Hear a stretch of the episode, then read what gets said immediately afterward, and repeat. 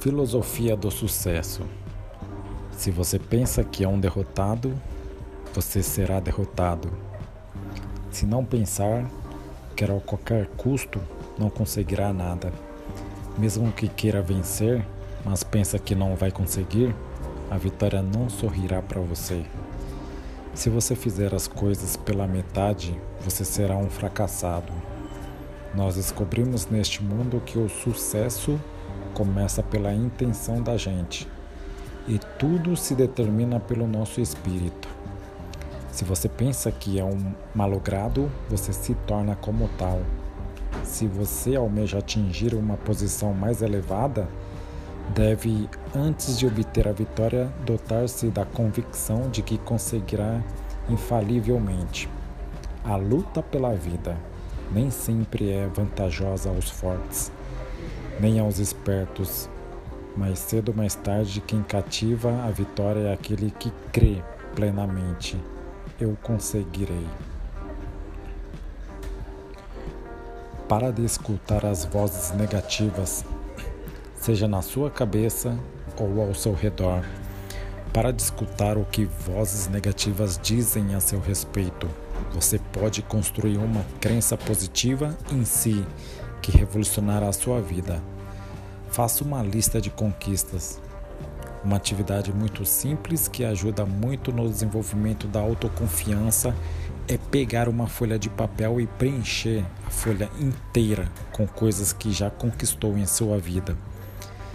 Não pare até preencher toda a folha. Isto fará você se lembrar do seu valor, ao invés de focar no negativo. Deixe de lado o papel de vítima. Quando você se coloca como vítima, desperdiça todo o seu poder pessoal de transformação. Mantenha-se em aprendizado constante. Prepare-se e assuma o papel de protagonista da sua história.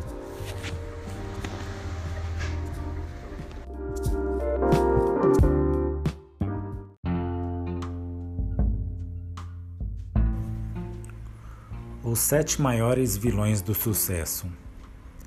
1. Um, procrastinação. Procrastinar é o ato de adiar ou deixar alguma tarefa ou objetivo para depois. E é muito comum na vida de todos nós. Porém, isso só acontece quando a sua preguiça é maior do que o seu objetivo. Portanto, tenha foco no seu objetivo.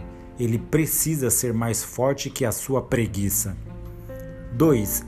Falta de autoconfiança.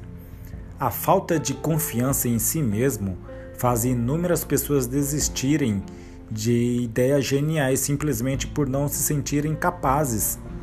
O que determina o sucesso ou insucesso de alguma ideia ou, ou projeto é o modo como você mesmo se posiciona em relação a eles.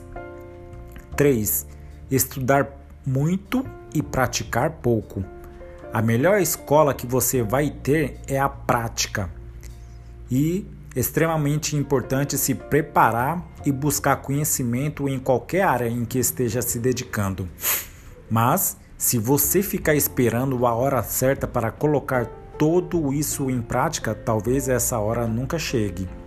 Entenda que a hora certa é agora. Inconstância é o número 4. Para atingir qualquer meta, você precisa de algum esforço contínuo e ininterrupto.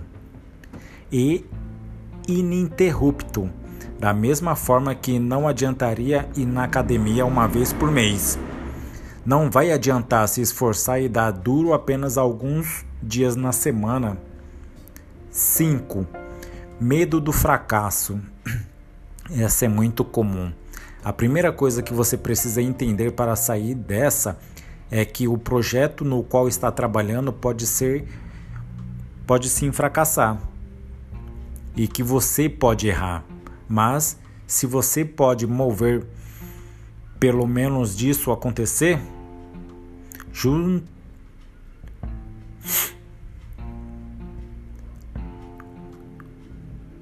juntamente por essa concepção que você sempre precisa ser objetivo e escolher saídas. Aquele famoso plano B. São elas que vão deixar o, o medo do fracasso te impedir de dar o máximo de si. E a número 6, que é a reclamação, diferente de um comentário inofensivo, a reclamação é um tipo de comentário sobre algo é, acompanhado de um tom de raiva ou insatisfação e um problema tão comum na vida das pessoas que a maioria delas não sabe quantos impactos negativos ela pode trazer, como o estresse, a depressão e a ansiedade. Por isso, se esforce para não reclamar e ser grato. E a última e a mais é, que falta na, nas pessoas é a falta de motivação. Você não vai estar sempre motivado, e é nesses momentos que entra a força de vontade e a disciplina. Por isso, dedique seus resultados a longo prazo. Quando estiver desmotivado, comece com as tarefas pequenas e depois vá para as mais complicadas. Coloque prazos em tudo. Isso vai te ajudar a visualizar seu progresso e seus resultados. Então é isso, meus amigos. Foca nisso.